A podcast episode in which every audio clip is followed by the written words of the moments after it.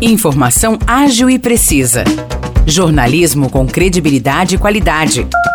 92 News. 92 News. O podcast do Jornal da 92.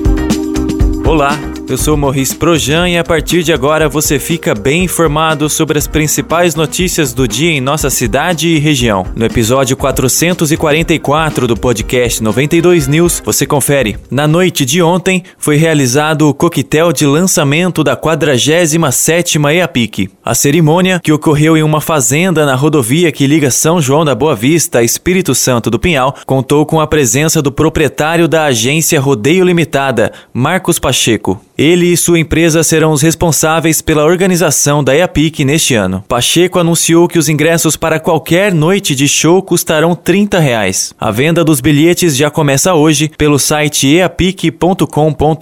Pacote promocional, início de venda. É, pode entrar aí pelo site da eapic.com.br, acessa a etiqueteira lá, 30 reais. Corre, porque eu tenho certeza que vai ser um volume muito grande e essa é a possibilidade nesse momento difícil que todo mundo está saindo aí, para que a pessoa tenha a possibilidade de estar tá junto lá na festa assistindo os grandes shows. Durante o coquetel de lançamento da EAPIC, foi anunciada uma mudança na grade de shows em relação ao que foi divulgado no último sábado. Por opção da organização da festa, a dupla sertaneja Maiara e Maraísa, que se apresentaria no dia 10 de julho, agora fará o show no dia 2 de julho. Dessa forma, a grade de shows da 47ª EAPIC fica assim. Dia 1 de julho, sexta-feira, tem Jorge Matheus e DJ Van Baster. No sábado, dia 2 de julho, serão três shows. Zé Neto e Cristiano, Maiara e Maraísa e DJ Seven. Já no domingo, dia 3, quem se apresenta é o cantor João Gomes. Em 4 de julho, haverá uma noite gospel com a banda evangélica Preto no Branco. No dia 8 de julho, mais duas atrações: Os Barões da Pisadinha e Denis DJ. Em 9 de julho, tem a dupla sertaneja Bruno e Marrone e o cantor e DJ Pedro Sampaio. E no dia 10, Gustavo Mioto encerra a 47ª EAPIC. O proprietário da empresa organizadora da festa, Marcos Pacheco, destacou que neste ano a festa contará com muitas novidades, na tentativa de atrair as famílias sanjoanenses para o evento. Vamos tentar trazer o São Joanense para dentro, o pai, a mãe, os filhos, o neto, o avô. Por isso que a gente tem um campeonato de truco, nós vamos ter um, um, um concurso de, do, do, do, dos pets, dos cachorros que eu sempre falo, cachorro mais bonito, mais feio, mais, mais engraçado, mais bravo. Então vamos fazer uma série de atividades aí. Nós vamos ter uma corrida pela cidade, nós vamos ter um passeio ciclístico, tudo isso para que as pessoas entendam que a gente quer a família lá dentro.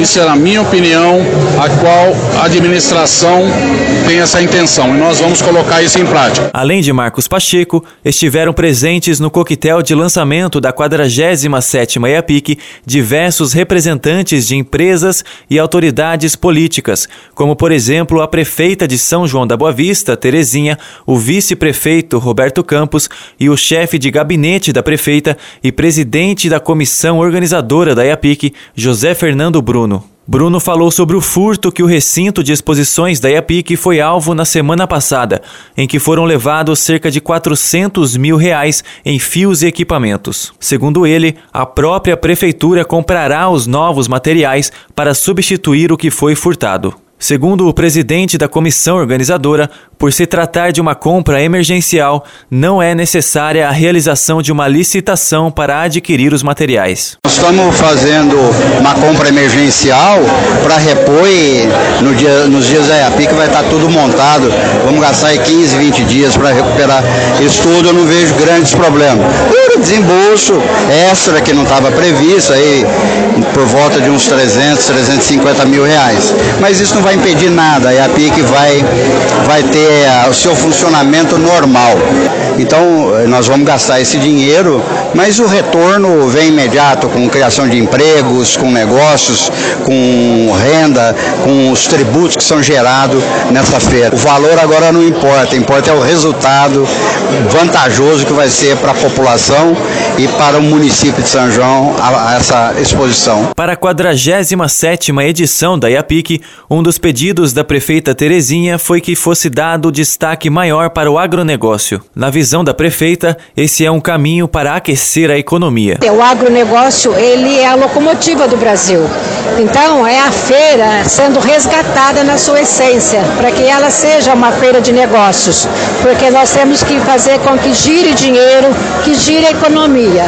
E depois de tanto tempo parados aí, muitas perdas, muitos prejuízos, São João, é, com a nossa feira aí, faz essa retomada, é, alavancando aí a nossa economia, nosso, nosso agronegócio. A IAPIC chega à 47ª edição e agora sob nova administração. Até 2019, quem organizava o evento era a Sociedade Sanjoanense de Esportes Hípicos, mas por conta de uma determinação do governo do estado de São Paulo, foi necessário alterar a administração. Isso porque uma parte do recinto onde é realizada a IAPIC pertence ao governo do estado de São Paulo e outra parte é de responsabilidade da Prefeitura de São João da Boa Vista. Acontece que recentemente o governo estadual determinou que a área que lhe pertence seja administrada pela prefeitura. Com isso, foi necessário abrir uma licitação. Passando o bastão da organização da IAPIC, o presidente da Sociedade Sanjoanense de Esportes Hípicos, Jairo Hamilton,